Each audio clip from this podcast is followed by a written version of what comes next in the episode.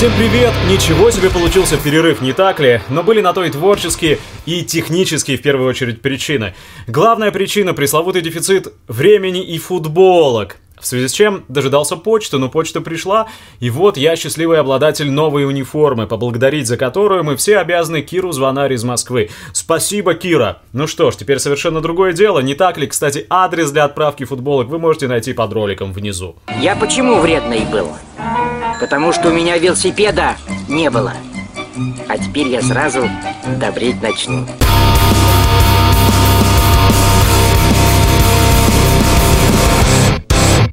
Мы не касались еще азиатского кинематографа, поскольку эта тема громадная. Я ведь, ну вы знаете, не специалист, не критик, а всего лишь дилетант с весьма ограниченным временем. Но вот этот фильм точно могу посоветовать, причем посоветовать для просмотра с детьми. Южнокорейская лента «Окча», режиссер Пон Джон Хо. Фильм пригодится, если вы не знаете, как рассказать ребенку, что мир корпорации, в котором он вынужден с рождения жить и развиваться – Мир страшный, населенный вовсе не ангелами, а чудовищами. Внешне чудовища могут выглядеть очень привлекательно и даже миловидно, как реклама Лего, Procter Gamble, Coca-Cola или Burger King, но в действительности за каждой красочной оберткой скрывается кровожадная пасть. Действие Окчи разворачивается на двух континентах, в Америке и в Азии, где вместе со своим дедушкой проживает главная героиня, девочка Миджа. We needed a miracle.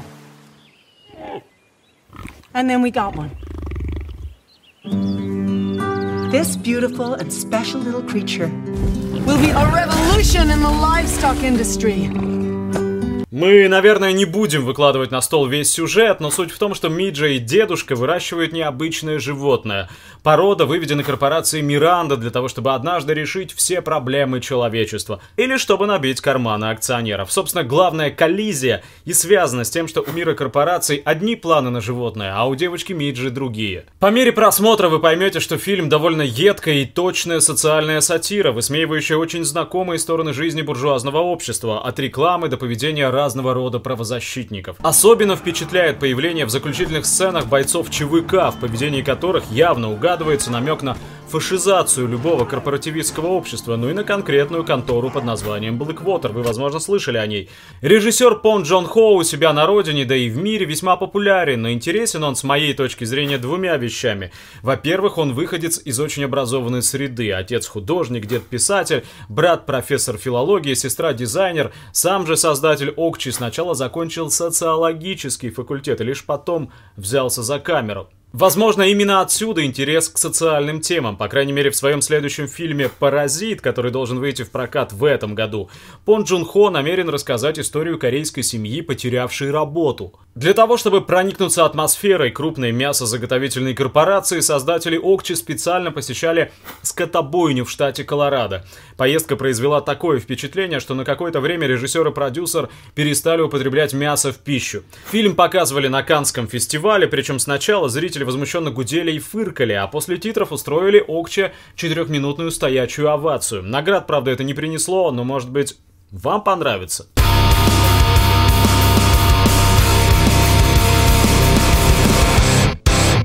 Надеюсь, перерыв между выпусками позволил хотя бы кому-то ознакомиться с творчеством Теодора Драйзера. Если да, то давайте снова вернемся теперь в Россию и достанем с книжной полки пыльный и относительно короткий, ну, относительно трилогии Драйзера короткий, роман Льва Николаевича Толстого Воскресенье. Воскресенье потребуется нам для того, чтобы вспомнить, почему кое-кто называл Льва Николаевича зеркалом русской революции. Лично меня во время прочтения вновь посещали мысли о том, как все это должны были воспринимать советские люди 60-х, 70-х годов. Ведь для них мир, описанный Толстым, просто не существовал. То есть самого Толстого, в отличие от дореволюционного времени, издавали миллионными тиражами, но перед носом-то у гражданина Советского Союза не было уже ни легализованной проституции, ни дикого пьянства или разбоя, ни беспросветной нищеты, ни равенства, ни произвола высших сословий, ни круговой поруки и своячничества в таких масштабах, в таких формах. Думаю, комсомольцам роман точно должен был напоминать какую-то жуткую фантастику. Но зато теперь все описанные в «Воскресенье» ужасы стали былью, и пробирает дрожь, когда понимаешь, как много общего между тем, что князь Дмитрий Нехлюдов из 19 века наблюдает в тюрьмах, в кабинетах чиновников или в залах судебных заседаний, и тем, что мы ежедневно видим вокруг себя.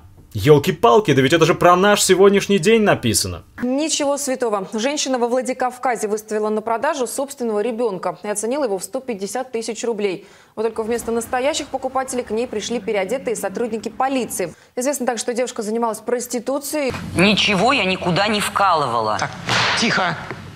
Накануне совершения преступления она в близлежащей аптеке купила а, данный препарат.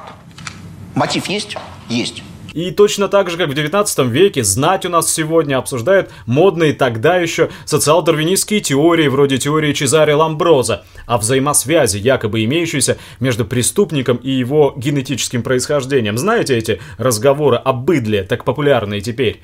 Видно, что вместе с Нехлюдовым Толстой, писавший «Воскресенье» почти 11 лет и, очевидно, пытавшийся искупить романом какие-то из собственных прегрешений, ищет выход из мучительного социального тупика. Выход этот он находит примерно там же, где и Федор Михайлович Достоевский, в божественной проповеди «Добра и смирения». Но сам по себе толстовский выход интересует нас в самой ничтожной степени. Нас интересует зеркало, поскольку зеркало Толстовское зеркало очень реалистично и правдиво. И, кстати, также реалистично и правдиво в зеркале этом отражаются словно случайно заглянувшие в воскресенье первые революционеры – Толстой показывает, как вращался, перемалывая молодые и невинные кости, маховик царских репрессий. Царские репрессии, тема, которой на фоне всеобщего теперешнего увлечения ГУЛАГом уделяется очень и очень мало внимания. Так и повесили, веревками задушили обоих. Сторож другой видел и рассказывал мне, что Лозинский не противился, но Розовский долго бился, так что его втащили на эшафот и силой вложили ему голову в петлю. Да, сторож этот глуповатый малый был. Мне говорили, барин, что страшно, а ничего не страшно. Как повисли они, только два раза так плечами он показал, как судорожно поднялись и опустились плечи. Потом палач поддернул, чтобы, значит, петли затянулись получше, и шабаш. Не дрогнули больше. «Ничего не страшно», — повторил Крыльцов слова сторожа и хотел улыбнуться, но вместо улыбки разрыдался. Долго после этого он молчал, тяжело дыша и глотая подступавшие к его горлу рыдания. С тех пор я и сделался революционером. Да, сказал он, успокоившись и вкратце досказал свою историю. В общем, воскресенье, Лев Толстой. Успокойтесь. Не о чем мне успокаиваться. Ты думаешь, я пьяна? Я и пьяна. Да помню, что говорю. Я каторжная. А вы барин. Ну и было бы странно, если бы книга обошлась без экранизации от Голливуда до Болливуда – Хотя больше всего версий сняли почему-то американцы. Возможно, потому что увидели в книге просто историю проститутки, а на такой истории всегда легко зарабатывать.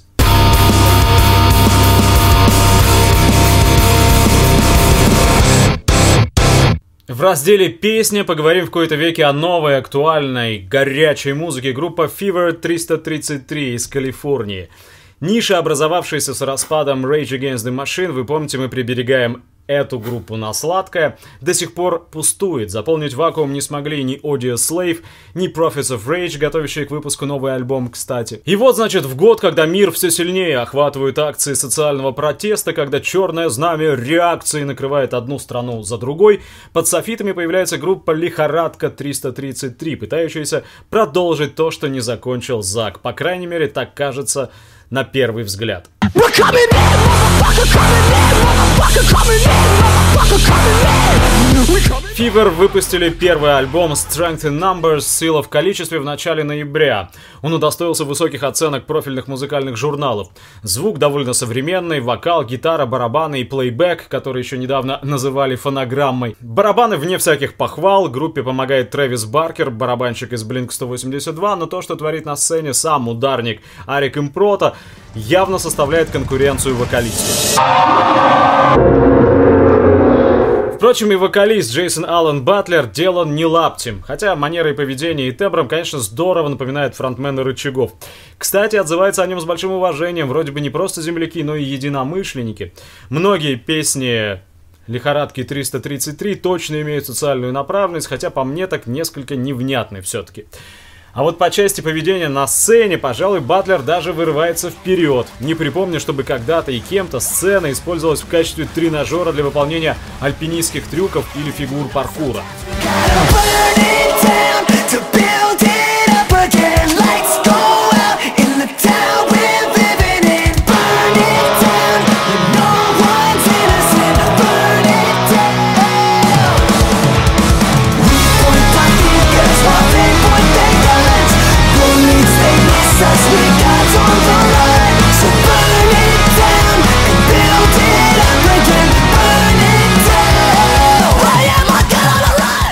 Несмотря на детский возраст группы, Фивер уже активно колесят по свету.